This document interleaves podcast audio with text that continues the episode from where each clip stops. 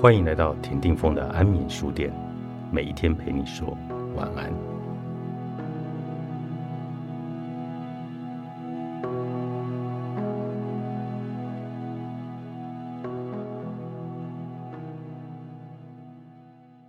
为了理解佛陀的开示，让我们回到关于创造财富的讨论，回到你何以面对某种境遇的原因。我们一再的说，围绕在我们周围的事物是中性的，如同空白的荧幕一样。这便是所有事物的潜能。对你来说，一个咆哮的上司是令人不悦的；但是对于坐在你身旁的人来说，上司或许是讨人喜欢的。这其中存在了上司的空性。或丧失的潜在可能。换句话说，丧失基本上是中性的。无论我认为它讨喜或讨厌，无论我认为咆哮的声音是好是坏，都并非源自于丧失本身。更正确的来说，那是我心中明印发生作用的结果。是我过去对他人所行之善业或恶业，留存在潜意识的名印所造成的结果。现在这些名印进入意识层面，影响了。哦不，事实上应该是创造了。我看待世界的方法，那个大吼大叫的丧尸，只是我眼中世界的。一小部分，暂时忘了那个咆哮的老板。让我们回头看一看那个被骂的可怜虫，那个可怜的我。如果事物的潜能是真实的，命运的影响是真实的，那么我和咆哮的上司不就是一模一样？换句话说，我看待自己的方式。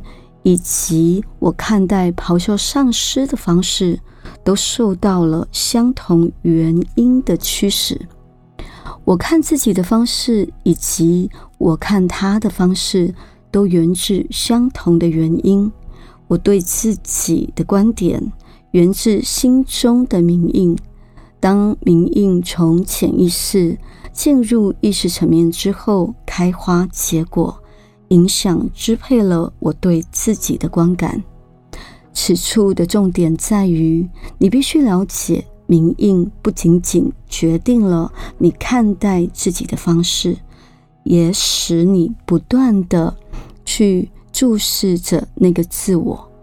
换句话说，仅仅因为过去的习惯以及留存心中的明印，你界定自己是什么样的人。然后，在你自己与其他人事物之间画下界限。在你过去的思维之中，你把包裹在身体皮囊之内的部分界定为你自己。日后，这种思维所种下的名印，再度促使你用相同的观点看待你自己。把包裹在身体皮囊内的部分界定为你自己，你的范围在它终止的地方终止，不是因为那是它自然终止的范围，而是你习惯把你自己终止在那个范围，把别人看成自己。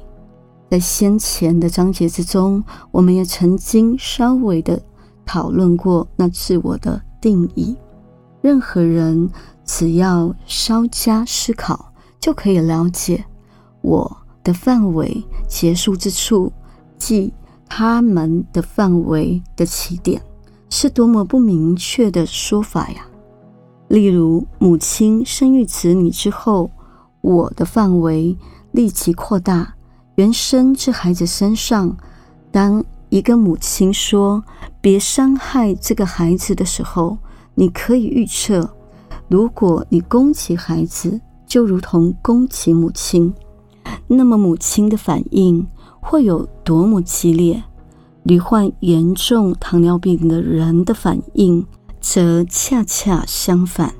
例如，糖尿病患者的双脚会生疮，接着疮会形成坏疽，而医师告诉他们，若不截肢，就只能等死。在你决定失去双腿好过失去生命的那一刻，你已经把我的定义或范围缩小了。这证明了你有能力把我扩张或缩小至更大或更小的范围。因此，别说绳索特技是不可行的。